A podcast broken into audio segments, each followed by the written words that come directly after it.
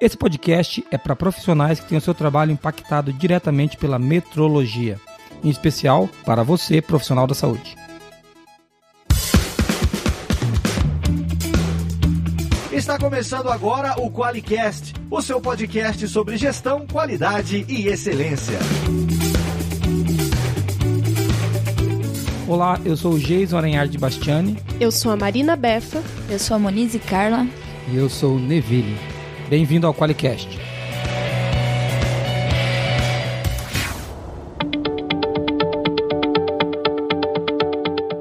Olá, você que está ouvindo a gente. Mais um QualiCast. Nesse tem um, um amigo e um cliente, né? Que está aqui, que é o Neville. Neville, conta pra gente de onde você é e conta pro, pra pessoa que está nos ouvindo também o que, que você faz aí. É, olá você, é, eu sou o Neville, sou diretor da empresa ACCPR, um laboratório de metrologia. Atuo nessa área há 22 anos e também sou professor da pós-graduação da FATEC Senai Goiânia na área de instrumentação e controle de processos industriais. Só uma pergunta, onde que é a ACC? A ACC fica em São José dos Pinhais, no estado do Paraná. Você dá aula em Goiânia, deve ser fácil isso. Moleza, muito fácil. Então tá bom, eu fiquei pensando aí quando você falou Goiânia, eu falei, pô, encontrei alguém que tá mais ferrado do que eu de agenda, então tá bom. o Neville é nosso cliente, né, Neville? Quanto tempo que você é cliente da Forlog? Há cinco anos já, Cinco anos. desde 2013. Então, legal, eu fico feliz que ele tá aqui, que ele tá voltando a pagar o salário da Moniz e da Marina, que não fazem nada, entendeu? O meu salário não, ele só paga o delas. E o Neville é um cliente nosso há um bom tempo, eu lembro que eu visitei vocês, né, Neville, naquela época. Sim, sim, foi você mesmo que fez a visita É. comercial na época. A gente É porque eu bateu um bom trabalhava. lá. É, né? conseguiu te na época enganar, que Neville? Na verdade, não foi tão fácil. Mas, ó, ele tá feliz, pô, ele tá visitando a gente aqui, ó. E o Neville é um cliente um pouco diferente, porque a maioria das vezes que a gente fala de clientes aqui, a gente fala de clientes da qualidade, né? E o Neville é cliente da área do MetroX, que é da área de metrologia. E é legal ter alguém de metrologia aqui, porque muitos profissionais da qualidade não entendem direito essa relação da metrologia com a qualidade. É óbvio que alguns sim, mas também a gente conhece que muitos não compreendem direito o que é metrologia. O Neville veio aqui para resolver essa dúvida, ajudar a gente a explicar isso daí. vou tentar, vou tentar. Então tá bom. Mas a Marina. Você tá bem, Marina, hoje? Eu tô bem, Então tô tá bom. gripado. Tá gripada? Então tá bom. E você, Moniz? É, a gente tá todo mundo meio rouco aqui. Você quer contar por que que a gente tá rouco? É, teve uma confraternização da Forloge e acho que a galera deu uma exagerada no ar condicionado, é claro, do ônibus. É, eu acho que foi o ar. Foi o ar. É, então, Foi o ar. O pessoal faz, a gente fez um campeonato de bets. Foi animal. Inclusive eu e o Jason perdemos. A gente Droga. é péssimo. Eu perdi todas por Vitória Betts. Ah, aquela vitória no 2-3, o pessoal bateu. É.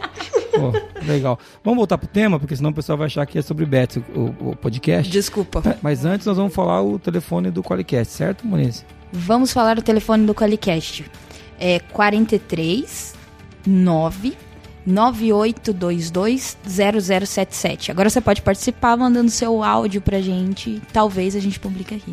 É. Suas lamúrias, ofensas e, e E sugestões. não adianta pedir a previsão do tempo. Não é pra isso. Ah, de meteorologia, o cara manda um áudio, "Oi, vai chover? Não é isso. Obrigado, Neville. Só lembrando. Não é. Vamos pro tema então.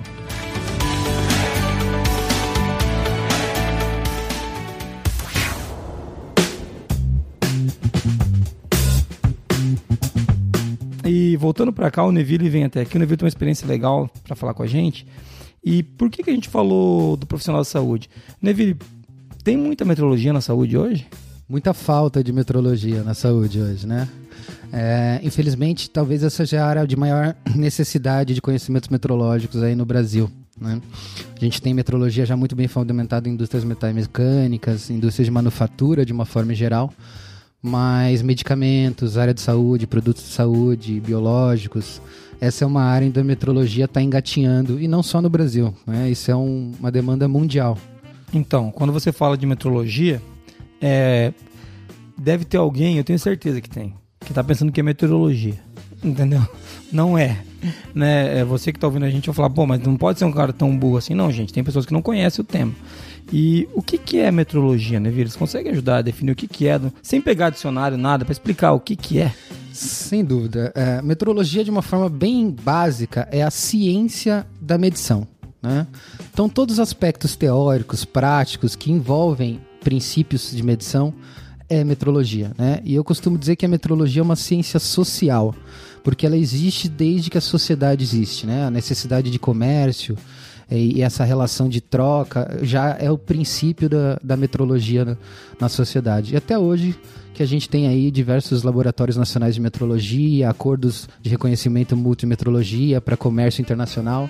Então a metrologia está na pontinha lá da, da base da indústria até uma relação internacional de comércio. Muito bom. Quando a gente fala disso, é, eu lembro que quando a gente começou a trabalhar com meteorologia, eu, não, eu era um cara que achava que era meteorologia. Você entendeu? Quando a gente começou a trabalhar com isso, sei lá, há 10, 12, 15 anos atrás, é, eu quando eu fui conhecendo meteorologia por não ter vindo da área, não ter estudado isso na faculdade, eu fui ficando encantado, porque você vê em todo canto tem meteorologia, né? Eu, eu quando descobri que uma trena era calibrada, eu fiquei chocado. Falei, como é que alguém calibra uma trena? É só um metro, né? É só um metro. E o cara me perguntou assim, tá aí, como é que você sabe o tamanho que tem um metro? Eu falei, ué, um metro? ele, ele, me disse, da onde vem esse tamanho? Daí foi que eu comecei a ligar as coisas, que você precisa ter um, um cuidado com a medição que a, os simples mortais nem imaginam que tem que ter, né?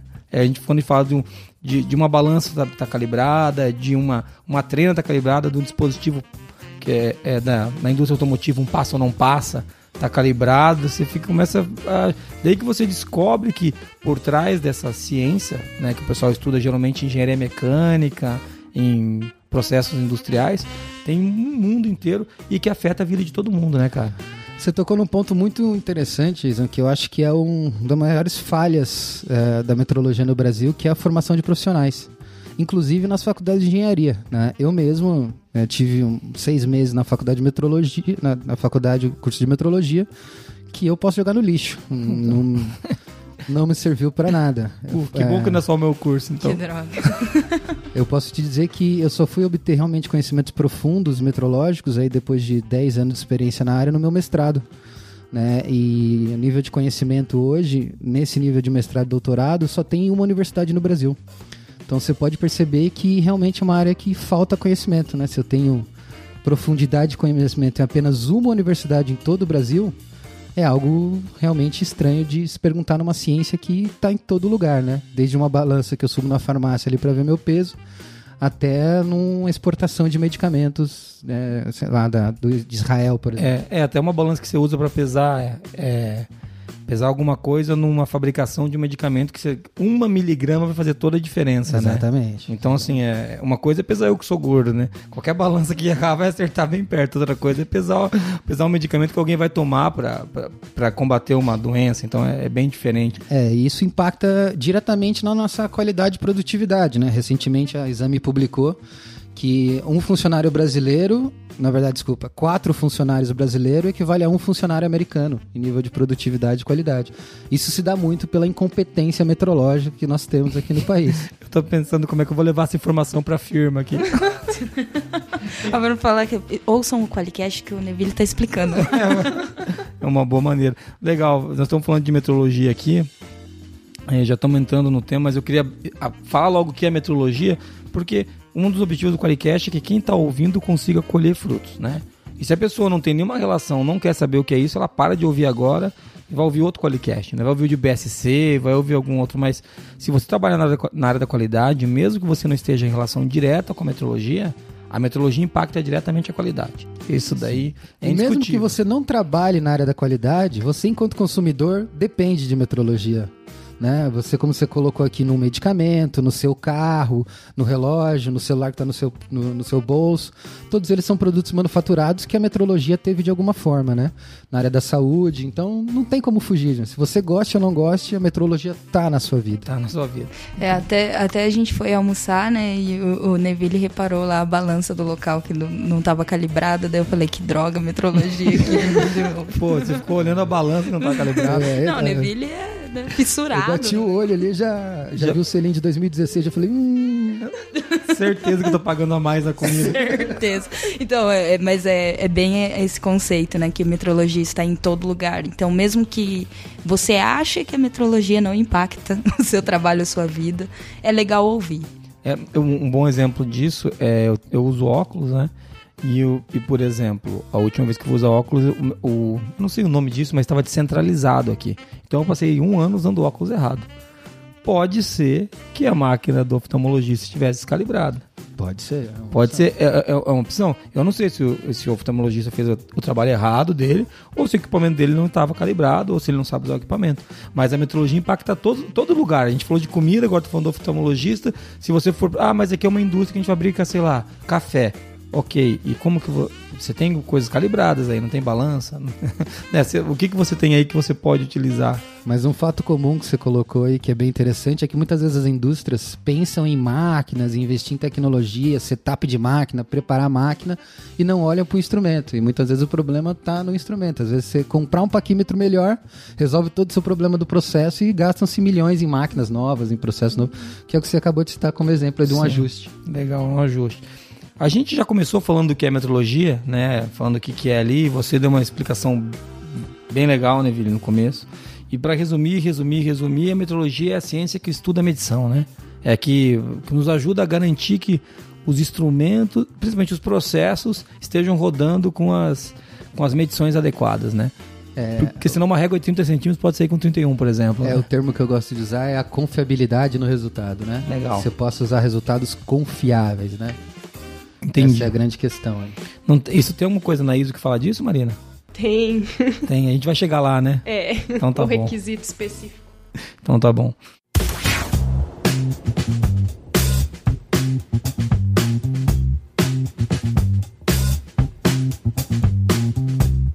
E para que, que serve a metrologia então? Beleza, ter confiabilidade, mas vamos pro dia a dia. Aonde que a gente usa isso muito? É, eu acho que o start inicial é a relação de comércio, né? Então, primeiro a questão da, da clareza de que se, se eu comprar um quilo de arroz aqui, esse um quilo de arroz é qualquer lugar no mundo, né? Ou um metro aqui, ou um metro na China, no Japão e tal. Então, um, um dos aspectos principais da metrologia é padronizar essas relações de medida, né? Então, para isso existe um, o Sistema Internacional de Unidades, que é um acordo técnico de reconhecimento mútuo, assinado hoje mundialmente em 190 e tantos países. Então esse é um dos pontos fundamentais para que serve a metrologia, né? Então para que o comércio internacional e o mundo globalizado funcione, a metrologia é parte fundamental dessa estratégia. Muito legal você falar disso, porque é, eu lembro quando comecei a estudar metrologia lá. Se você, não- gente, a gente não vai fazer isso no podcast, que você vai no Google, primeiro link que você vai achar falar disso. Mas é, eu lembro que uma das minhas dúvidas era por que, que surgiu isso e lá tinha que cada rei tinha a sua medida, né?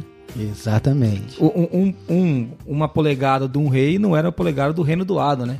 Então, isso mudava. É, E, e outra coisa, né? Por exemplo, tem medições que eram feitas com rei com 15 anos de idade. Esse mesmo rei aos 25 anos tinha um polegar diferente. Então a própria referência de padrão mudava ao longo do tempo. Ou seja, rei como padrão não é uma boa ideia. Não é uma boa ideia. Desde aquela época. Desde aquela época, entendi. Mas então essa convenção, é depois que tem o sistema internacional, né, o SI, que o pessoal Isso, Sistema Internacional né, chama o SI. é, e depois, depois de a gente convencionar o que, que era um metro, por mais que a gente ache engraçado, isso é um quilo, né? Até na França tinha o quilo, não tem no museu do quilo lá que tem, Isso. Tem até hoje. tem até hoje lá, né? Lyon. Em Lyon. Muito bom, eu não sabia que era em Lyon, agora eu tô sabendo. Agora, uma coisa que, é, é que eu acho interessante é que a metrologia está transitando todas as unidades de medida para unidades da natureza, né? Alguma coisa. Hum, é, na verdade, é, é por Tá aí. buscando, né? Só falta o peso, tá? Que tá no processo final agora, né? Que vai ser baseado em duas equações, é, que são constantes absolutas da natureza, como o metro é baseado na velocidade da luz, né? O peso, vai, se não me engano, é na constante de Planck e na constante de Avogadro, são as duas constantes que vão trabalhar junto para representar a massa padrão, tá? Está em processo final isso, inclusive, e aí a gente vai ter um SI baseado em constantes universais do universo e invariáveis, que essa aqui é a grande questão. Se você tem um padrão internacional, ele não pode variar. Né? E o peso padrão está variando. né? Então Legal. é uma boa desculpa para nós gordinhos dizer: não, não é que eu tô gordo, é que a massa varia. A então, balança variou um pouco. é, a referência de peso tá variando, então eu tô bem aqui. Só para você que tá ouvindo a gente, que você pensou, pô, não sei o que que é Planck, eu também não tenho a menor ideia do que essas constantes universal que ele tá falando, você entendeu? Isso é coisa de metrologista. Exatamente. Entendeu? Mas uma coisa, para deixar claro por que, que eu puxei essa discussão, porque exi- existe né, um peso que é o que pesa um quilo, certo? Que é o famoso. E tem um metro que tem. um- o que, que é? Uma, uma régua de madeira? Não, de- hoje é uma fração da Não, velocidade da luz. hoje, mas o que, que era? Era uma barra de um que era o metro padrão de referência, existia várias cópias no mundo Uhum. e essas cópias giravam entre os laboratórios nacionais, se comparavam e aquilo era a referência mundial do metro, assim como o peso é uma, uma, uma, tipo uma circunferência pequenininha assim, Uhum. que tem um volume conhecido que determina o peso pela densidade. Legal. Então, quando a gente fala disso, existia uma coisa física. Só que pra quem não é da área de metrologia, fala, pô, isso, mas isso não muda. Um quilo. é um-" Então, é aí que tá, muda. Muda. De você pegar nesse peso, por exemplo, eu sei que os padrões são assim hoje de qualquer laboratório de metrologia. Você não pode pegar com a sua mão crua. Você que tem que usar uma luva de O pelica. próprio contato com o ar já altera a composição. É que tem o nível. desgaste do material, né? Isso. Não, mas mesmo ele fica em ambiente isolado, e tal. Mesmo assim, as próprias variações do, do né, quando a gente lá em nível quântico das coisas, a gente está nesse nível de incerteza hoje. Qualquer variações de ar, ambiente já interferem. Então precisa ir para esse caminho das constantes físicas, como você está falando. Só assim a gente vai ter realmente consolidado. Isso. Ent- Então hoje existe uma equação que o pessoal trocou aquela barra por uma equação que pega, não sei, que conta que ele faz, mas ele pega o quê? A velocidade da luz como essa constante. Exatamente. Porque como, como isso é constante, isso não muda, né? Obrigado, Einstein. Isso não muda, então a gente, a gente consegue. Pô, até nisso o Einstein mexeu, né? O bicho, Sim. bicho, o bicho era pesado. Então, é. É- Então, quando a gente fala disso, a gente percebe que a metrologia é uma coisa que vem evoluindo, né, Neville? Não está ainda finalizado todo o processo de estudo. A ciência é uma ciência que É. continua crescendo, né? E muitas coisas historicamente são novas, né? Por exemplo, na- na- quando a gente fala de cálculo de incerteza, é, isso foi começar a desenvolver na década de 70. Nossa, é muito recente. É mesmo. muito historicamente ainda muito recente. Então, E um- uma observação que eu quero fazer aqui, é óbvio que tem várias indústrias, mas uma indústria que demanda muito metrologia no Brasil, que você falou que a saúde está muito enroscada, é, de- é muito devagar esse processo ainda, que é um negócio pouco importante, só morre gente, né? Quase não tem importância. E é engraçado falar disso que a Giovannone, quando esteve aqui, foi o Qualicast 10 que a Giovannone falou sobre saúde. É engraçado como na saúde trata de vidas e a mesma coisa que apareceu lá aparece aqui. Parece que a gente tá atrasado, né? Não era um lugar pra estar atrasado, você entendeu? parece não, estamos. Estamos atrasados. Mas voltando ao que eu tava puxando, uma indústria que puxou muita metrologia no Brasil, a gente tem que dar o crédito pra ela, é a indústria automotiva, né? Ela fez um Não só a metrologia, como a qualidade também. Também, também. É legal, porque o supply chain é muito, é muito grande, né? A cadeia de valor é, é- é extensa. Sim, sem dúvida. E na verdade isso também veio com uma, com uma evolução da própria cultura de qualidade do casamento de Estados Unidos e Japão pós Segunda É. Guerra Mundial, né? Toda aquela historinha lá do Uran, as Isso. visitas do Demi. Exatamente. Os né? 14 pontos de Dá- Deming. Podia passar uma novela na Globo disso, né? Nossa. Pô, eu- será que a Globo vai pagar pra gente por falar Rede Globo aqui? Ai, Acho que não, não, né? sei, eu acho que não. Acho que não, então tá bom. No máximo um processo, né? Então tá É. bom. Espero que não.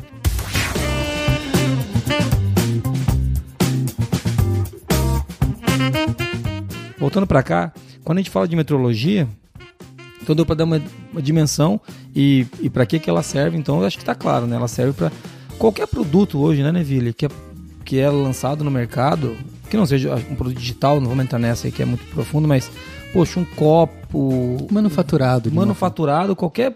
Tem metrologia na veia ali, não tem como você Não tem como fugir. Eu diria de toda a cadeia, né? Desde do pesquisa e desenvolvimento até a entrega final ali, hoje se fala em metrologia. Quando eu penso na área de saúde, vou dar um exemplo típico que é a chamada cadeia frio, né? Que é para medicamentos refrigerados, como vacinas, termolábeis. É, você tem que ter um transporte com temperatura controlada. Além Nossa. de ter toda a metrologia dentro da produção, existe a metrologia no transporte, no translado, na logística, até na entrega. Né? Então hoje, por exemplo, a gente E tem lá visto- continua, né? No Continua, armazenamento é, até a aplicação, muitas então, vezes. é, pessoal que vai vacinar aí filhos ou vai tomar a vacina da gripe, né? Aquele equipa- equipamento que guarda a vacina no local que você está, onde vai ser vacinado, ele tem que sofrer uma qualificação técnica, uma avaliação técnica garantindo que ele mantenha aquela temperatura. E muitos, muitos, muitos locais nem sabem que isso tem necessidade. Tô pensando aqui que a gente vai vacinar o pessoal semana que vem, acho que vou cancelar já. eu lembro daquela caixinha de isopor que vem embaixo do braço do cara, então acho que- Essa caixinha também tem que ser qualificada tecnicamente. né? tá vendo como que é, pessoal? Vocês acham que quando a gente brinca de metrologia é pouca coisa, é muita coisa. Acho que a receita do bolo da minha avó que não é, que ela faz no olhômetro tudo. É pouca, é uma das poucas coisas que eu sei do bolo da sua avó, Marina. Mas a farinha foi pesada pra chegar ali, viu? Então, Certamente. Então até isso tem metrologia. Mas acho que ficou claro que pra, pra, a gente utiliza para praticamente tudo, né? É só contemplando aí é, essa questão do uso da metrologia, né? Uma coisa que a metrologia muitas vezes não é utilizada é como uma forma de gerar valor para a qualidade e produtividade da empresa ainda. É, existe ainda algumas dificuldades das empresas enxergar metrologia como meio de gerar valor e não como um custo necessário para passar numa auditoria. E, então essa discussão, cara, acho que não vale. É, essa discussão aí é uma coisa que que a gente poderia discutir horas aqui, que é a própria qualidade. É, nós temos hoje, graças a Deus, dois tipos de, de, de, de, pessoas que atuam na qualidade. Os que acreditam que a qualidade gera valor e os que acreditam que a qualidade é um custo, né? Então, eu falo graças a Deus por quê? Porque já houve um momento em que era só custo, entendeu? Hoje é, já tem pessoas acreditando. E a metrologia vai na mesma linha, né, Neville? Porque ela, sim, ela sim. dá resultado. Sim, sem dúvida. Não só dá resultado, como ela interfere na qualidade, que é uma coisa que a gente vai até comentar um pouco mais pra frente aí, né? Legal. É, mas ela só vai dar resultado como ela for feita com conhecimento. Porque metrologia é ciência, ciência requer conhecimento, né? E se você não pratica conhecimento, geralmente você tem problemas. É, quando o pessoal só quer cumprir processo, né? É, é vamos seguir o que está mandando aqui é o procedimento, né? E é aquela mesma historinha do template, da planilha pronta, que, daí, isso, que não isso. funciona, que não, não funciona já na, na ISO 9001, quem dirá na metrologia. É, né? que a ISO 9000 é uma norma que está muito mais ligada à gestão, né? Ou seja, onde a tecnicidade é, é menor do que metrologia tem, é muito técnico, né? Não, muito. não dá, não dá pra gente querer falar só de engajamento na metrologia. A metrologia não tem. É, e a grande questão da metrologia é que ele envolve diversas áreas de conhecimento, né? Então, física, química, cálculo, biologia, estatística. Então, um engenheiro aí pode se deliciar na área de metrologia. Ou não. Vamos. eu lembrei das minhas aulas de estatística e como eu sofri, então tudo bem. Mas, Mas eu... é porque não, você não viu associado a uma prática metrológica, provavelmente. Pode ser. Pode Se você tivesse pegado a estatística e falar, vamos fazer um projeto de metrologia e ver isso funcionando, talvez você tivesse um olhar um pouco diferente sobre é, não, isso. Eu acredito nisso. Quando a gente vê as coisas dando resultado para as pessoas na prática, isso aproxima a gente da, daquilo que a gente está estudando, é verdade muito bom. Eu acho que a pessoa que tá ouvindo vai falar, bom, então agora eu descobri que metrologia serve para alguma coisa. Eu achei que os caras só mandavam calibrar esse paquímetro porque eu tinha que calibrar esse paquímetro. Então agora você entendeu que ele tem que estar tá certinho para a gente usar no processo produtivo e o processo produtivo gerar resultado para nós, né?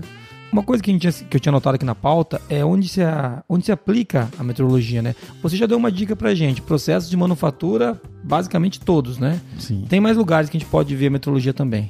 Sim, sim. Prestadores de serviços técnicos, né? Um, alguns exemplos típicos que a gente tem, por exemplo, é, empresas que montam sistema de gás para carros, né? É, reparos de pneus. Então, são prestadores de serviços. Áreas de comércio, como farmácias de manipulação. Sim. Então, é, esses são setores que demandam muito, muito conhecimento metrológico também. É, farmácia de manipulação, né? Imagina, você, ali você tem que ter pelo menos o controle dos equipamentos muito rigoroso, né? E o controle ambiental também, também. que muito muitas vezes é colocado de lado e não entende-se a importância disso para a metrologia. Sim, eu, a pessoa fala, pô, mas só mudou a temperatura, mas é, mas quando muda a temperatura, os elementos que estão na sala também se alteram, né? Sim.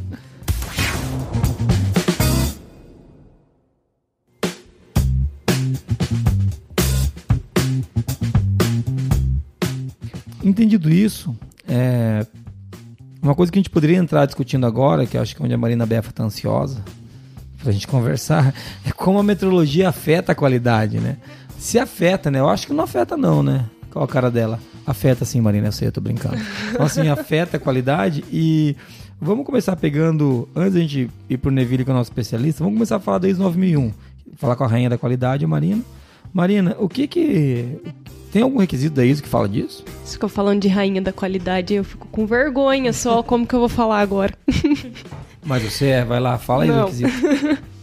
a gente tem o requisito 1.5, lá na parte de apoio, recursos de monitoramento e medição, onde diz que a organização deve assegurar que os recursos providos sejam adequados ao tipo específico de monitoramento e medição e sejam mantidos para assegurar que estejam continuamente apropriados aos seus propósitos. Então, a ISO aqui pede para que a gente faça a medição, use os requisitos e garanta que esses requisitos estejam é, corretos, né? Estejam verificados e calibrados. Isso aí é um dos devs da norma? É um dos devs da norma que a gente tem que fazer, né? Não, não é uma opção, né? claro, onde se aplicar. Lembrando que você pode, na ISO 9000, por exemplo, nós aqui temos muito pouca metrologia quem trabalha com serviço de software, Uhum. né? Mas é, se é um dev e você tem um processo produtivo, então você precisa utilizar. É isso, Maria? É, a gente tirou do nosso escopo, né? A gente A gente- pôde, é, né? Esse requisito não é aplicável ao nosso escopo aqui hoje. Mas certamente é aplicável para a maioria dos clientes de vocês. A né? maioria, 95% pelo menos, é aplicável. Eu só queria destacar um ponto importante aí, que é a questão da adequação à funcionalidade, né? É, esse é talvez uma das interpretações mais difíceis de se ter dessa pequena linha aí que é a ISO 9001T. Que que, que significa ser adequado a isso? Como é que eu evidencio que ele é adequado a isso? É, então essa é uma das respostas que a metrologia tem que fornecer dentro da ISO 9001. E isso impacta numa coisa que inclusive vocês têm muito aqui, que é a questão de gestão de riscos. né? Sim. Então, quais são os riscos inseridos para a qualidade ou para o produto quando eu não cumpro os requisitos metrológicos, né? Então, é, a qualidade e o risco aí estão diretamente ligadas em não, não cumprindo esse pequeno item que foi lido aqui, né, referente às características metrológicas dos processos. Por mais que seja uma linha só, né? É, um- é, um, é um requisito só, né? Ele é bem, bem específico, né? O 715. Ele é muito significativo para quem precisa utilizar, né? Eu queria até deixar uma dica aqui, aproveitando é, essa questão da norma, né? Que na 9001, 2015, isso é um, é um item bem curto aí, de cerca de meia página, né? Mas que é, ele pode ser entendido melhor com uma outra norma que fundamenta que é de sistemas de gestão de medição, que é a BNT ISO 10012. E ela olha a medição como um processo, assim como a ISO 9001 olha o sistema da qualidade como um processo. Então, medir é um processo. Ou seja, existem os 5Ms, existem a ideia de indicadores. Então você passa a olhar a metrologia e os requisitos do 715 de uma forma mais profunda com esta norma. Então, o pessoal do que está ouvindo o podcast, aí você que está ouvindo agora, busca lá na BNT ou na- no Google lá ISO 10012, Sistema de Gestão da Medição. Uma norma que vai ajudar muito vocês a entenderem eh, a necessidade de como interpretar esses requisitos da ISO. Isso daí, então, para quem tem um processo é, produtivo onde a metrologia tem um impacto grande, é uma norma que vale a pena a pessoa estudar. Exatamente, né? É que a, a 9001 ela dá uma visão geral sobre tudo, né? Isso. Então, como tem a 31.000, que é específica de gestão de riscos, tem essa 10.012, que é de medição, né, Neville? Isso, é, é sistemas de gestão da medição, né? Então é justamente olhar a metrologia dentro da produção de uma forma como um processo que faz parte dos processos, né? E a 9001 ela estabelece os requisitos, ela não estabelece os meios de se fazer. né? Então isso muitas vezes deixa a gente confuso, né? E a 10.012 ajuda a gente a enxergar os meios de como fazer isso. Muito mais específica, né? Exatamente. As normas específicas ajudam a gente a clarear muita coisa, né? A 37001, por exemplo, que é a anti-suborno, você fala assim, a ISO não fala nada disso. Claro que a ISO fala. A ISO fala que você tem que é, atender os requisitos legais. Ué, su- se você está subornando alguém, você não está fazendo isso. Entendeu? Mas quando você vai para 37000, ela te dá uma série de mecanismos para você garantir que isso vai acontecer. Assim como várias outras normas podem ser utilizadas em paralelo junto com a 9001. Né? a 9001 é realmente um, um grande compêndio geral do que guia de boas práticas do sistema de gestão. Né? Né, Até uma das minhas críticas à 9001 é ela ainda falar de qualidade. Eu acho que ela deve ser sistemas de gestão, fim, não sistema de gestão da qualidade. Porque traz aquela coisa lá, o pessoal ainda lembra do Ruran, ainda lembra do Demi, e, e só que eles só lembram dos caras falando de, Chical, eles esquecem que a pessoa falava que você tinha que atender o requisito do cliente. É, É, e- e- Eles caminham para um lado que não é o lado que é o lado que a norma realmente procura. E esses caras, quando falavam em qualidade, falavam em cultura. Exatamente. Não falavam em requisito. É, Né? Essa questão de requisito veio com a evolução da normalização e tal. Né, Os 14 pontos de Deming, se você praticar os 14 pontos de Deming, é capaz de você ter mais qualidade que muita empresa que tem ISO 9001 por aí. certeza, com certeza. É, se minha esposa praticar lá em casa, acho que eu não tô mais lá, inclusive. Eu não atendo os requisitos. Mas é, é- mas é isso, isso é verdade. Quando a gente fala é, de cultura, isso até é um problema, né? Vou fazer um parênteses aqui na nossa discussão sobre metrologia para falar um pouquinho disso.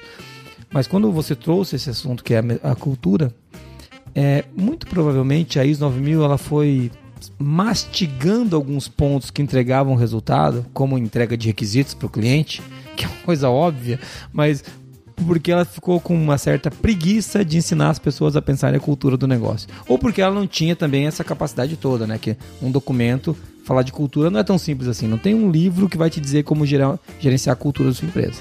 É, então... E nenhuma norma vai ser capaz de trazer cultura para sua empresa. Exatamente. Então foi, foi um jeito daí de falar, então entregue pelo menos isso, vai. E ela vem evoluindo nesse sentido. E, e, até do nível de maturidade das empresas, né? Hoje a gente fala de cultura, ainda parece que a gente está falando de, sei lá, alguma coisa ufóloga, utópica, não é. sei, longe da, da, da realidade. É, é, que a gente vive, né? E a, a, tava discutindo com o Neville que essa construção de cultura, é, até no, no requisito aqui 715, que ele está se preocupando com a provisão do produto. E nada mais é isso que uma atividade da empresa, prover o produto é. corretamente, entregando de acordo com o requisito do cliente. Não tem nada de novo nisso. E é, a cultura de excelência aplicada a isso é que você se preocupa que aquilo está sendo entregue da maneira que deveria ser entregue. Isso, que foi o famoso eu prometi, eu vou entregar, né? É, é, é, é, as pessoas hoje amarram em contratos, amarram em mil coisas, mas elas se esquecem de que se eu disse que eu vou fazer algo, eu deveria fazer aquilo. É uma questão de integridade, né? Então, quando a gente fala de cultura, voltando para a discussão e agora para a gente poder sair de novo para voltar para metrologia, quando a gente fala de cultura, a gente está falando basicamente de cumprir aquilo que a gente combinou, de fazer as coisas do nosso jeito, que é um jeito que nós acreditamos que é um bom jeito. Né? E, e é por isso que não tem como ter padrão, porque eu posso acreditar uma coisa e você na sua empresa acredita em outra. Então, cada um acredita numa coisa. É, só, antes de a gente fechar, só vou complementar com uma questão que eu acho que o que que tem que trazer junto com essa questão da qualidade, e que isso vem de Deming, vem né, dessa cultura do Toyota Quality Control, que é, não é simplesmente entregar o que a gente prometeu fazer, mas entregar no menor prazo possível, na melhor qualidade possível, com o menor custo possível.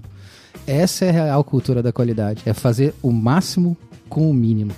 Esse é o grande desafio. E isso é muito difícil nas empresas, por quê? Porque no Brasil a gente tem a cultura do desperdício.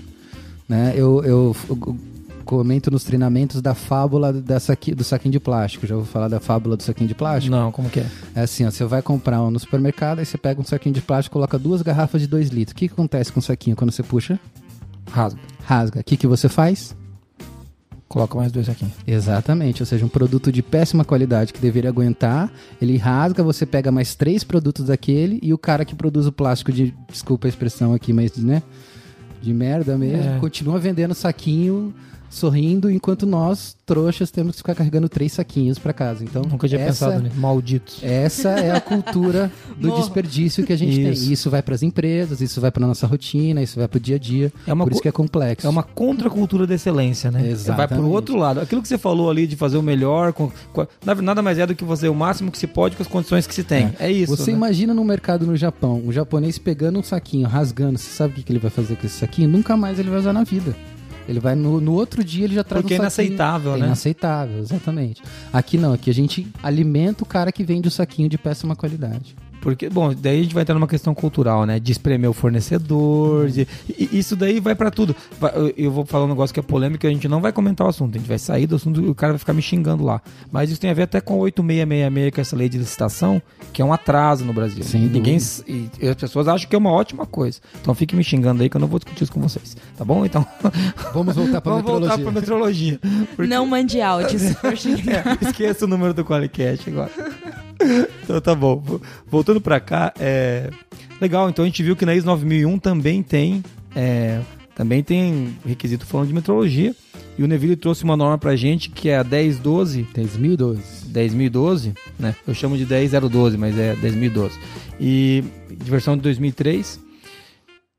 Que nós vamos deixar o link aí para pelo menos o nome da norma certinho no, no, no Qualicast. Você vai ter esse, esse nome da norma completo aí. Mas tem mais norma que fala de metrologia, não tem, Neville? Tem uma norma bem famosa de metrologia, não tem? Que saiu a versão tem. nova agora? Nossa, é? muito famosa. A BNT ISO IEC 17025. E é temida essa norma, hein? Ela é bem temida, né? É, essa a é gente tá rindo porque é, é, é, complicado falar disso, mas os caras têm medo mesmo. É, tá rindo, mas é de desespero, né? Verdade. essa é uma, norma onde a complexidade vai bem mais além da ISO 9001, né? Sim.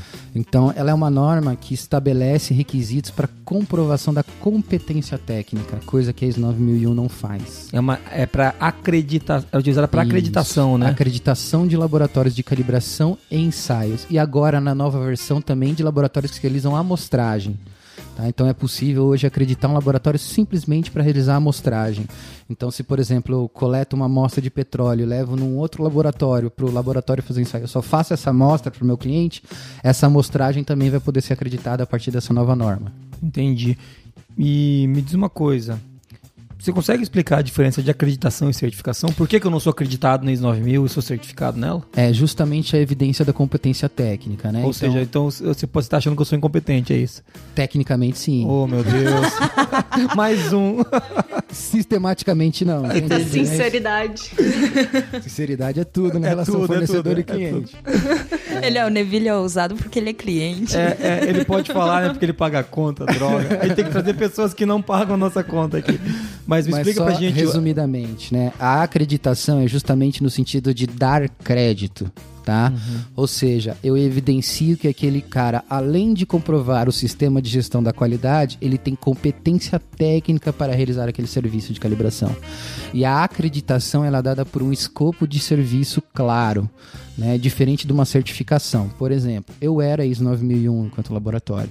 Então eu era certificado em todo o escopo de serviço que o meu laboratório realiza. Na acreditação, eu sou acreditado para a área de pressão, depois eu sou acreditado para a área de temperatura, depois sou acreditado para a área de físico-química, depois eu sou acreditado para a área de vazão.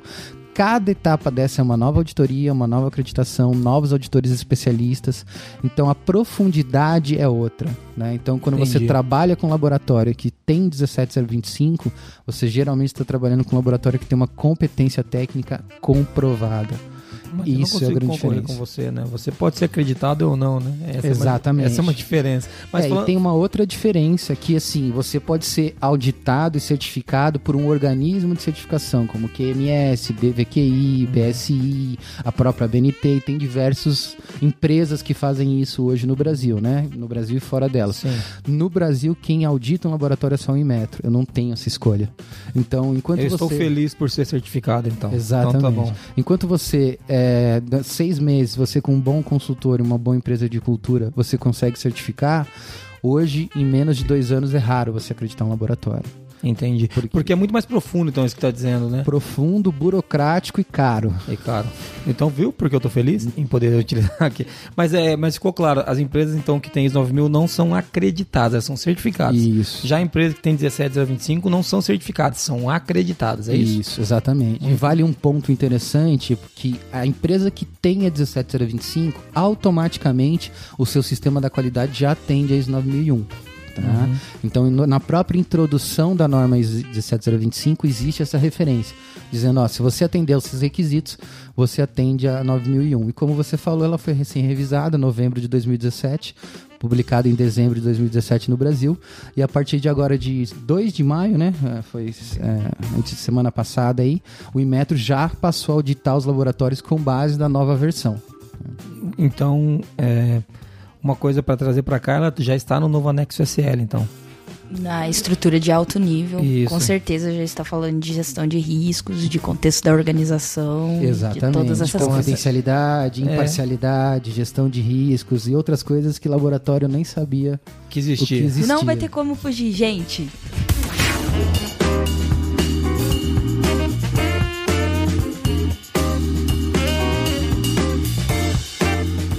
Então não tem como fugir, como o Muniz falou, né? Nós vamos ter que ficar é, cada vez mais focados nessa nova estrutura que a ISO trouxe para que essas normas tenham um, um mínimo de padronização. Eu acho muito legal para a gente compor um SGI, né? Acho que isso facilita muito. Muito, muito. Para a gente estar tá dentro do... E, e a grande mudança da norma foi justamente essa, a aproximação com os requisitos 9001. Tanto que a sequência é a mesma agora, né? Sim. Então, processos, É, tal, o- estrutura, então aquelas, aqueles requisitos, inclusive os números São os estão- mesmos. são bem Não, parecidos. Isso para um sistema de gestão vai facilitar bastante. Ah, ô Marino, o que a gente, nós estamos trabalhando aqui a 37, a 27, a 9 mil estão todos no na mesma sequência, né? Todos no anexo SL, na tá estrutura. fácil então. É. então tá bom. É, tá É, vendo? meu, é- eu é eu tenho evidências agora que ela falou que tava fácil ela implantar 37 a 27 aqui na firma. A coitada da Marina quer falar que é fácil para o, para o ouvinte do Colicast, mas não quer falar que é fácil pro chefe. Tipo, como que faz? Eu não posso mentir, assim. É, então, mas não é fácil não. Mas, mas simplifica muito a. Acho que a parte de auditoria se torna mais prática. É, né? simplifica o como você vai implantar isso dentro da sua empresa, né? Realmente simplifica muito. Agora, os processos ainda tem que ser trabalhado para que cada norma pede, né? É, é, que- é a grande questão, né? Norma não estabelece método, norma estabelece requisito. Isso, então você vai ter que Então, atender. O método é seu e, e ele tem que ser comum às três, não Isso. tem como. Muito bom. Mas facilita assim, eu acho que, que é isso. Legal a gente falar da, da 17025, porque eu acho até que cabe um podcast, não cabe, Neville? Só dela? Certamente. Ah, Ai, meu Deus do céu. promessas aí. promessas, hein? Toca o sino. Então, assim, mas dá um spoiler pra gente, assim, aquelas duas ou três mudanças que você acha que foram chave, ou que foram, ou que são críticas, ou que chamam a atenção na 17025 dessa versão 2017, né? 2017. Bom, primeiro a questão da mudança de layout estrutural de requisitos, né? Então a gente tinha dois requisitos primordiais, que era o requisito 4 e o requisito 5. Requisito 4 requisitos gerenciais, requisito 5 eram requisitos técnicos, então era muito bem divididas as coisas. Não são mais assim, né? Então, como a, a nova 17025 tem esse layout da ISO 9001, né, desse corpo da ISO 9001, então todos os requisitos agora estão espalhados, muito mais parecido com uma sequência da própria ISO, né, É, esse, 9001. corpo, esse corpo que você fala é o anexo SL, né? Aquela estrutura que vem no anexo SL. É, é- é essa estrutura mesmo do anexo SL, né? Bom, esse foi talvez a principal mudança para os entendimentos, né? É, a outra questão, a ausência de, do gerente da qualidade, né? Então agora você tem uma gestão da Me qualidade. tiraram da norma. É, a gente não tem mais a figura do gerente da qualidade. Então você tem uma figura de gestão da qualidade que pode ser feita por duas, três, cinco pessoas e tal, que é muito mais coerente com a realidade das empresas, né? Que é aquela história da, da, da alta direção definir os papéis e responsabilidades da, da liderança, né? Exatamente, É isso aí. exatamente. Muito né? bom. Duas Melhorou bem. questões que, que, que agora estão bem mais claras e que não tinham, que é a imparcialidade e a confidencialidade. Né? Então a gente tem requisitos específicos para eles e requisitos deles colocados nos outros requisitos. Né? Então isso é um ponto muito forte agora. Que, ou, ou seja, isso daí tá, tá espalhado pela norma, mais ou menos com a mentalidade de risco, tá na 9000. Exatamente. E aí o terceiro ponto que você acabou de colocar aí é justamente a gestão de riscos, né? Que eh, até então não se existia em laboratório, né? Nós fazíamos de uma forma mais estratégica, com ferramentas como eh, o SWOT, por exemplo, mas nunca dentro de um sistema de gestão da qualidade, muito mais como negócio do que como sistema de gestão. Mas agora passa a ser obrigatório. Né? É, e a outra que talvez seja mais clara aí de início foi uma definição clara do que, que são atividades de laboratório, né? Então, qual é o contexto que um laboratório faz? Tudo é laboratório, então emitir nota fiscal faz parte no sistema de gestão? Então ficou mais claro o que, que são as atividades de laboratório, que é a calibração em si, o ensaio em si, ou a amostragem, né? Então seja- o foco é esse do processo. Entendi. Quando a gente fala, são atividades laboratoriais mesmo, aquelas coisas que estão mais Isso. ligadas à técnica, né? Exatamente, estão ligadas ao produto do, do laboratório, né? né? Então fica uma coisa mais clara pro, pro laboratório, pra auditoria, né? E pra estruturação do próprio sistema. É com certeza dar um podcast a 17025, porque é uma norma muito complexa. E é- vamos ver se o pessoal pedir pra gente fazer um podcast disso, vai, vai rolar esse É, podcast. e a sim. mudança foi muito significativa, né? A norma, na verdade, essa norma tá rodando há 19 anos, quase 18 anos, né? Porque é, depois do ISO Guia 25, né, veio a, a primeira versão da 17025 foi em 99. né? Em 2005 a revisão foi muito Sutil. muito pequena, muito sutil, foi textos, um, palavras e tal. Então é uma norma que está vindo efetivamente desde 1999. Entendi. Então precisava dessa mudança. Então basicamente amassaram ela, jogaram no lixo e começaram do, de novo. do zero, né? Então Que é o jeito de fazer todas as normas. As pessoas vão me xingar de novo agora, falando que não, você tem que aproveitar o que já funciona, mas quando a gente fica aproveitando demais o que já funciona, a gente fica com o mesmo olhar viciado e não consegue expandir um pouco a Então, consciência. né? E o que funciona é aquela história, né? O mundo muda, a roda gira e nem sempre que funciona hoje funciona amanhã. Isso, isso. É óbvio que o que tá funcionando muito bem nós vamos manter, né? Mas é legal você começar tudo de novo. Algumas coisas a gente faz assim aqui, né, Muniz? Faz, Todas. direto. não, quase. algumas coisas. E só pra fechar, uma coisa que foi interessante, né? Foi no, no item 8, se não me engano, que fala do sistema de gestão, que é a opção A e a opção B. Então Então, se o laboratório já tem a ISO 9001, ele pode só completar a 17025, né? Ele não precisa o certificado, legal. o certificado AS 9001 já evidencia aquela a, a, o item 4, 5, 6, eu não lembro exatamente a sequência Que agora. legal, né? que legal, isso eu não aí, sabia. é, aí ele, ele tem a opção B, que ele, ele implementa tudo dentro da norma. A opção A, ele tem IS 9001 e complementa, ou B e A, não lembro de sequência, mas essa é uma opção que a própria 17025 agora dá também. É para provar que o anexo SL tá Tá rodando, tá né? rodando. Exatamente. Pois é. Muito bom. Bem legal isso daí, é legal saber disso. Poxa, acho que a gente está conseguindo fazer uma leitura bem bacana do que é metrologia, e trazendo isso para perto da, da área da, da, da nossa discussão. E vamos falar um pouquinho agora da área da saúde, desse, desse déficit que a gente que a gente está comentando, que eu falei, ó, principalmente você da área da saúde. Neville, o que, que você vê de problemas na? Não fala tudo, vai. Vamos. Não, eu vamos. vou citar dois aqui. Então, então que fala mente, por favor, porque se eu não falar tudo, eu A já me desespero. né?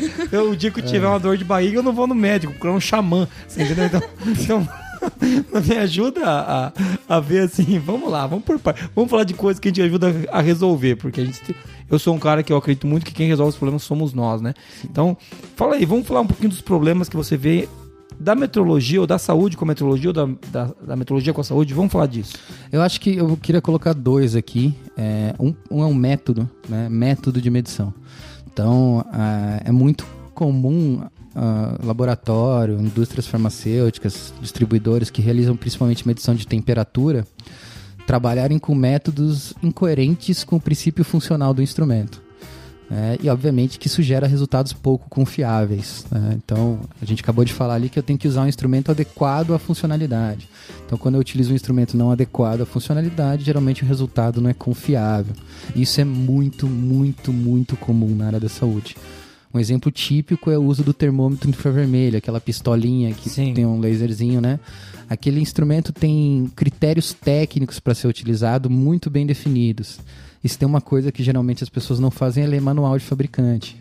Né? Entendi. Então você não pode ser usando aquilo pra tudo, é isso? Não, exatamente, ainda mais para medir cadeia fria, o instrumento com gelo. E os caras tipo, acham que qualquer lugar que usar aquilo tá valendo. Tá valendo. Mirou, apontou a temperatura real e acabou. E, E- tá muito entendi. longe disso. Porque tem a muito ver com luminosidade, né? Tem um, tem um Tem a ver com a emissividade, que é chamada energia radiante do corpo. Mas Entendi. isso cabe em um outro momento. Então entendi. Mas ou seja, o cara não pode comprar um daquele ali e achar que aquele termômetro serve pra ele medir tudo. Exatamente. E ele pensa nisso. Não, não Entendi. pensa. Entendi. Esse Mas é tão legal, é né? que- usar. mas é uma pistolinha, né?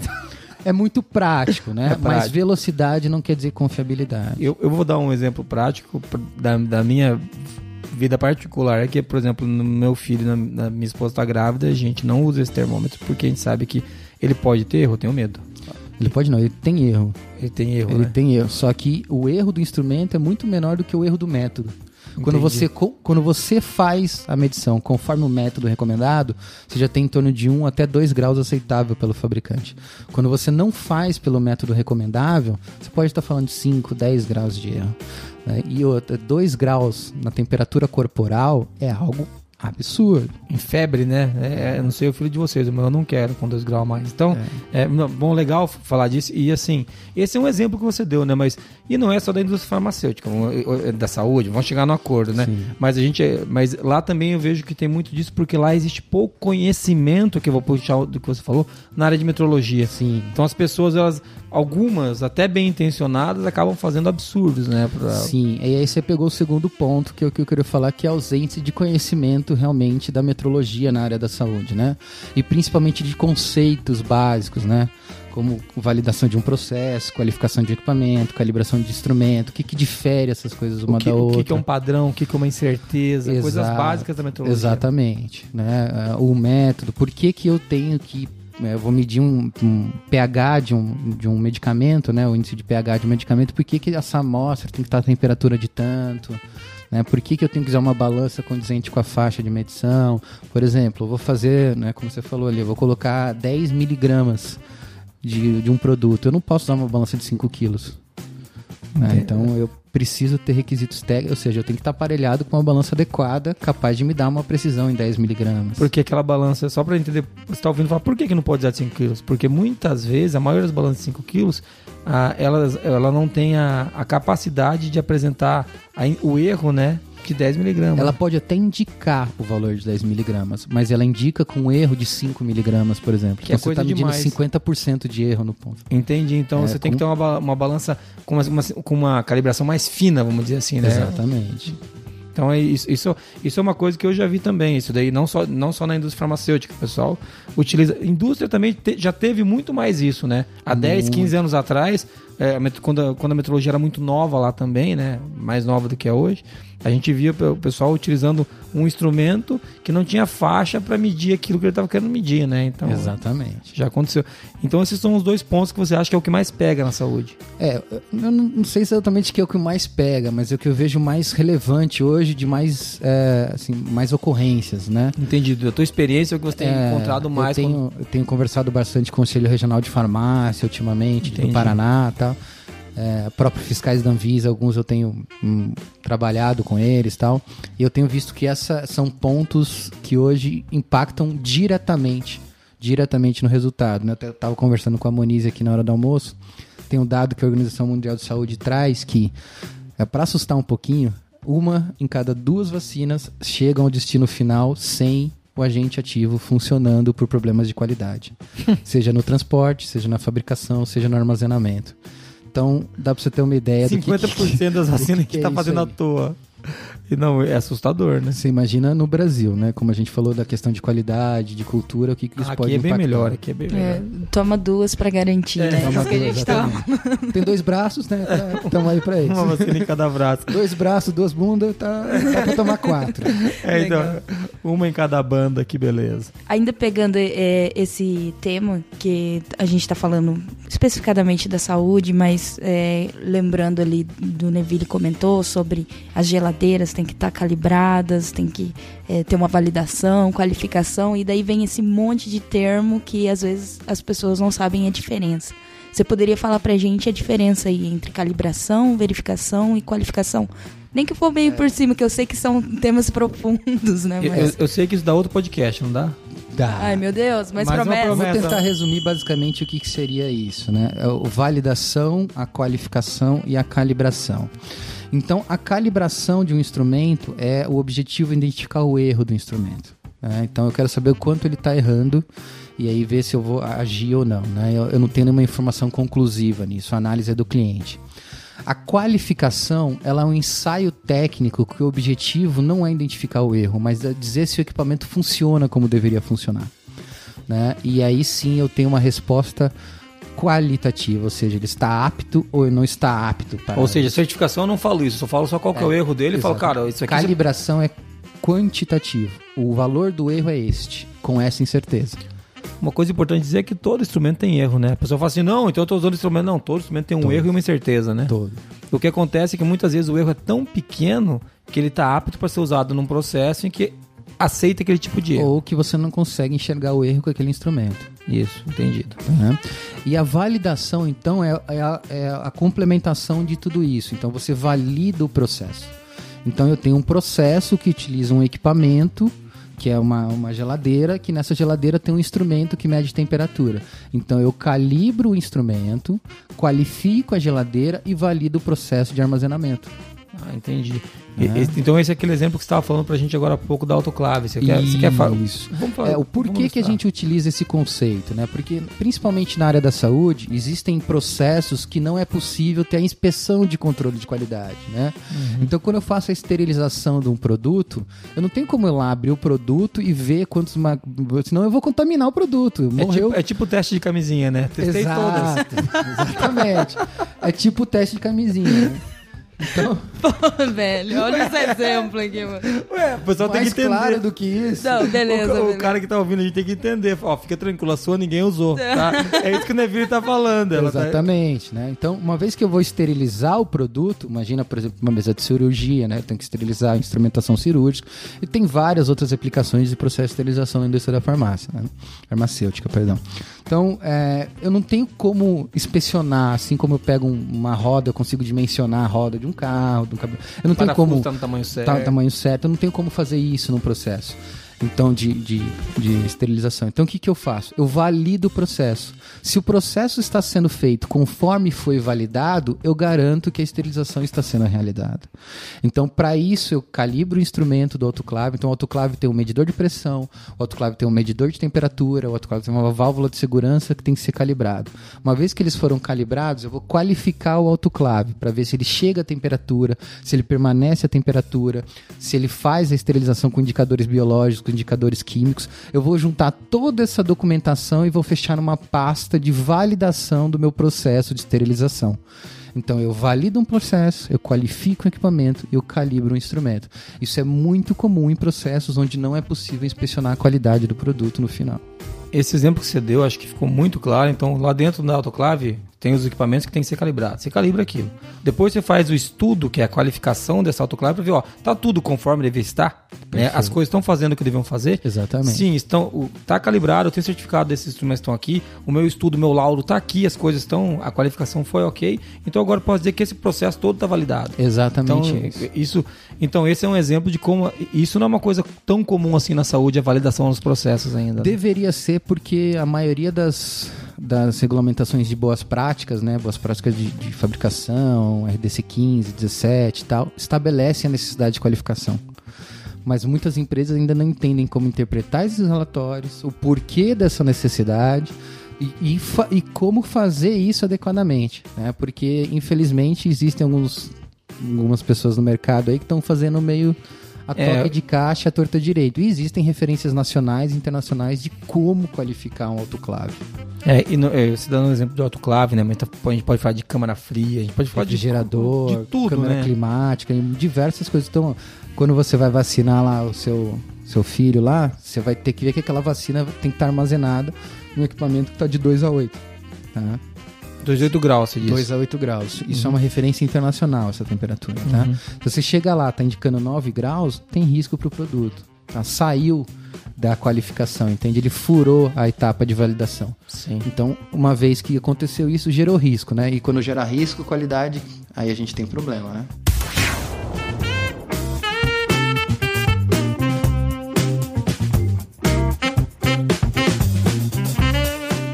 Então, bem legal. Acho que agora eu consegui compreender essas três, essas três nomenclaturas, a calibração, a validação e a qualificação. E é legal a gente falar disso, como a gente falar de acreditação e calibração e certificação, né? Porque isso começa a clarear para as pessoas que não é, também não é um bicho de sete cabeças. A gente não precisa saber tudo da metrologia, mas o básico é muito importante saber.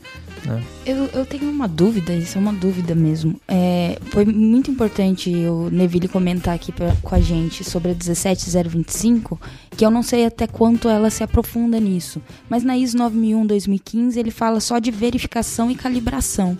É, qual que é a, na ISO é um pouco mais é, abrangente mesmo, um pouco mais genérico? Como que é isso? É, a, a 17025 ainda comenta a questão de manutenção preventiva, né, dos equipamentos, né? A 17025, quando fala em equipamentos, ela está pensando nos padrões dos laboratórios, tá? Ou seja, o equipamento que o laboratório usa para calibrar os instrumentos do cliente.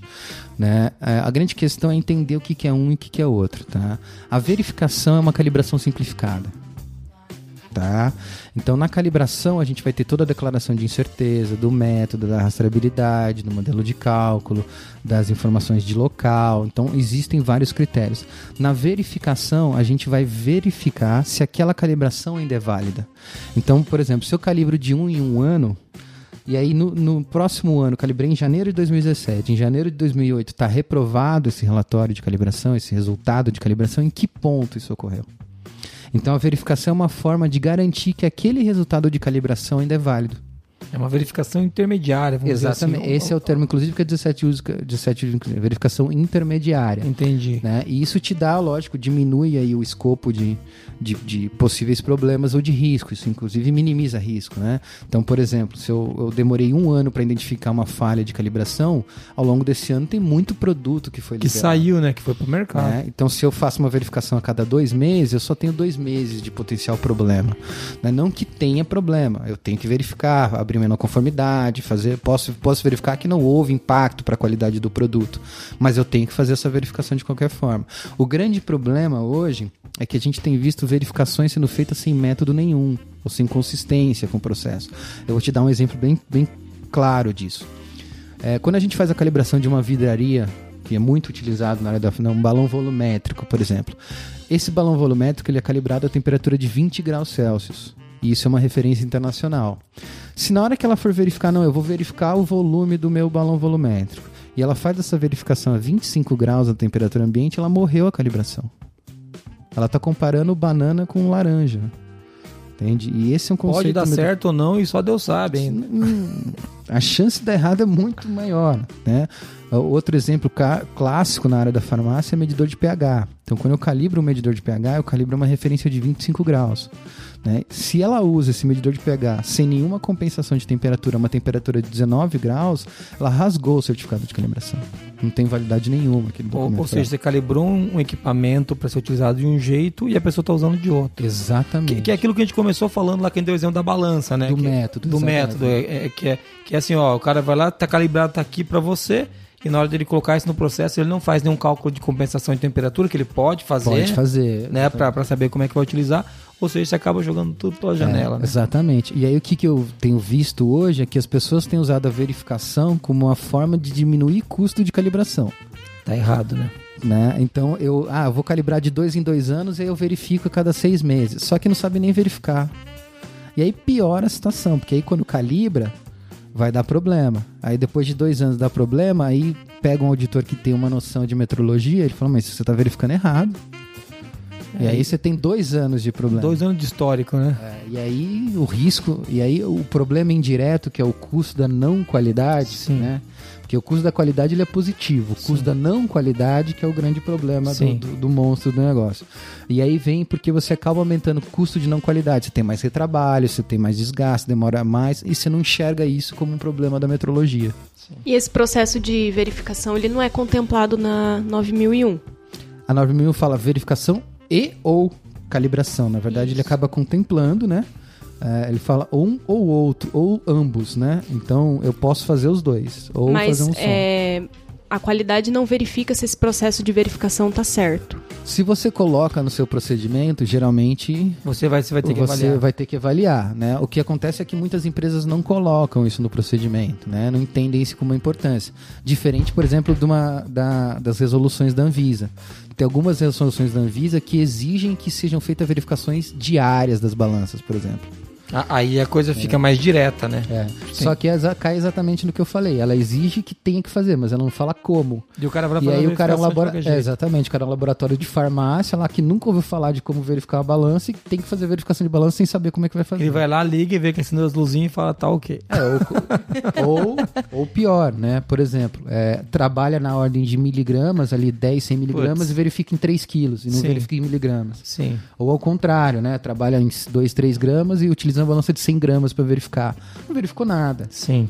Então... Mas é isso, né? Porque o requisito ele é mais básico aí na 9001. Sim, ele é. Então, quem não tem muito conhecimento metrológico acaba implantando e achando que fazendo a verificação ele tá atendendo aos requisitos certinhos. Só que ele não, só que ele tem que saber que verificação fazer. Que, essa que foi como, a, né? É, e como, essa que foi a dica que você deu ali da 10.012, né? Sim. Que, que, claro, não é além da norma que você vai saber, viu, gente? Acho que nem. É, nem... Para cada instrumento vai ter uma característica técnica diferente. Você precisa de um técnico meteorologista. Mas uma que coisa que ela está colocando é a calibração não isenta a verificação e a verificação não isenta a calibração. Muito bom. É, isso aí é um, é um ponto, qualquer auditor vai te, vai te falar isso.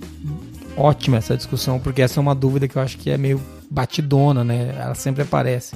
E a verificação, realmente, eu já vi a verificação sendo utilizada para alongar a calibração. E, e, e, só que eu não vejo depois as pessoas trabalhando nos, nos erros que acontecem, porque o instrumento ele varia, é, é, é, impossível, isso acontece. É, e se pegou um problema na verificação, o que, que é feito a partir daí? Isso, é, é. Por isso que eu falo, tenha um meteorologista na sua equipe se você precisa trabalhar com meteorologista com metrologia, né? Não fica improvisando, não dá para improvisar. Ou nisso. então liga pro Forlog, que a Forlog liga pra gente. É, então é, ou, ou, fala com a CC lá, que a CC vai calibrar para você, pô. É por aí mesmo. Eu acredito que a gente conseguiu andar muito naquele, no tema da nossa discussão. Acho que realmente ficaram duas promessas, né, Moniz? Sim, por enquanto duas. Então tá bom. vou, vou me conter. Então, assim, ficaram duas promessas, mas eu, eu acho que a gente pode caminhar pro, pro fechamento do, do, do, do podcast, porque é, senão a gente vai falar por três horas aqui de meteorologia e a gente, assim, não percebam que nós não fizemos. Isso aqui não o que é metrologia, não é o nome do podcast. A gente não explicou o que é incerteza, o que é erro. Depois a gente pode até falar um pouco mais disso em um. Pronto, mais uma promessa. ah lá, um não falei? Eu falei, não falei. um podcast sobre o que é metrologia para explicar o passo a passo, o beabá. Mas para quem trabalha um pouquinho com metrologia, acho que teve uma boa noção. Vamos então para o encerramento.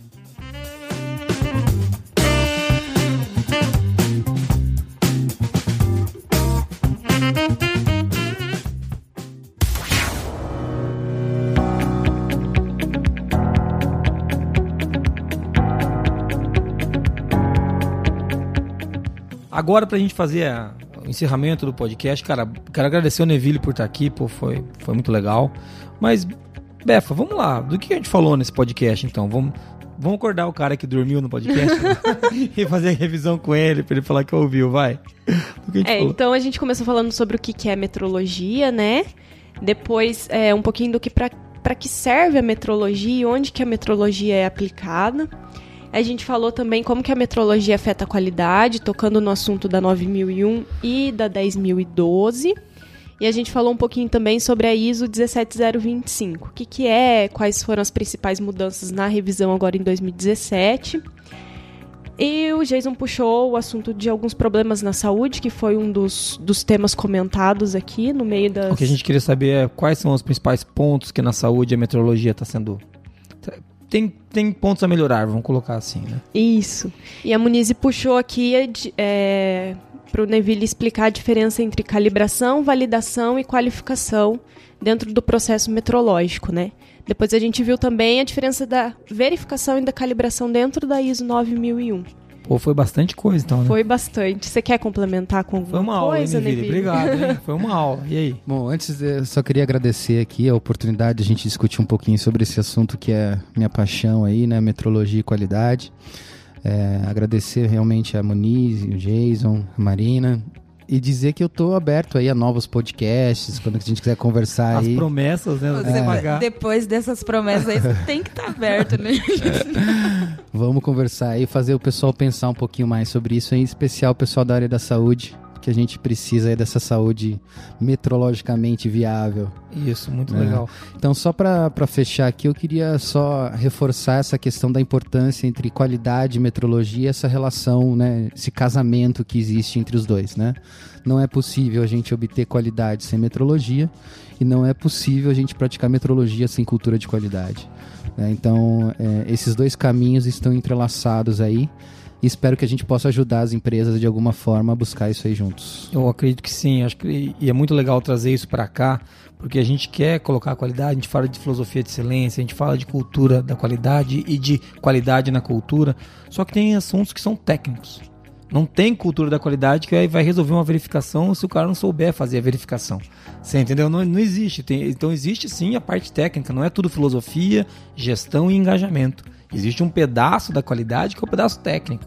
É a parte da ciência. A né, parte a da falou. ciência, muito bom, é isso aí. Eu acho que isso tem que estar tá na mesa, porque senão a gente também vira um bando de abraçador de árvore aqui, todo mundo ama todo mundo, esses hippie malditos, e não resolve o problema da indústria, que é a gente tem que conseguir. A Muniz não é hippie, não, viu, Não, mas é, é, é, engraçado, porque quando fala de cultura, parece que a gente vai se abraçar e cantar uma música é, sobre qualidade. É, um hino né? da empresa, né? É engraçado isso. E não é isso, tem isso mesmo. Então, parte da cultura de uma empresa que trabalha com metrologia é ciência, né, Neville?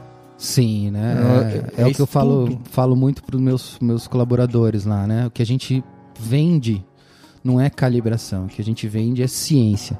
Né? E, e vender ciência não é para qualquer um. Isso. Desculpa, mas. tem que entender do riscado, é, né? Tem que entender, tem que gostar de estudar, tem que gostar de pesquisar, tem que gostar de bater a cabeça, de enfrentar os problemas, né? Tem que brigar com a cultura e principalmente não aceitar qualquer coisa de qualquer um, né? Porque. Isso Hoje o cara que fala mais alto às vezes em metrologia acaba levando como se fosse a verdade.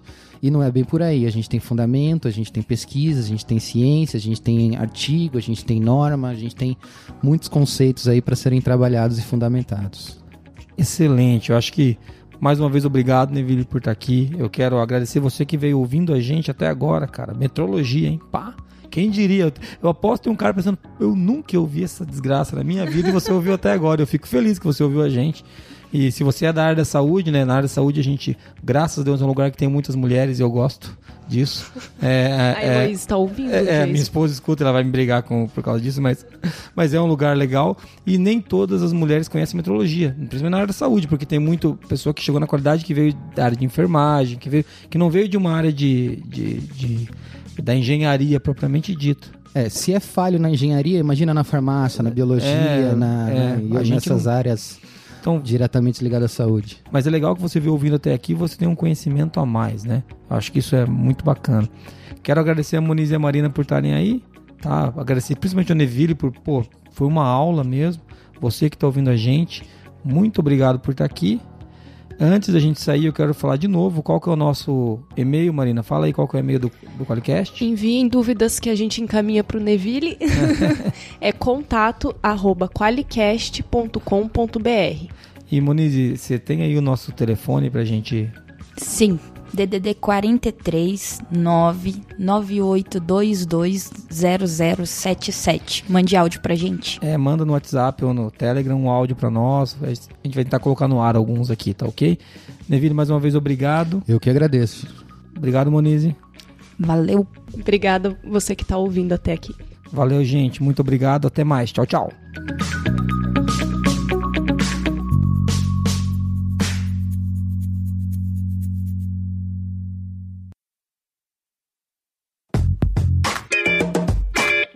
Ouviu o Qualicast, uma iniciativa do grupo Forlogic, patrocinado pelo Qualiex, o software para quem quer implantar um sistema inteligente de gestão da qualidade. Para mais informações, acesse qualiex.com.br.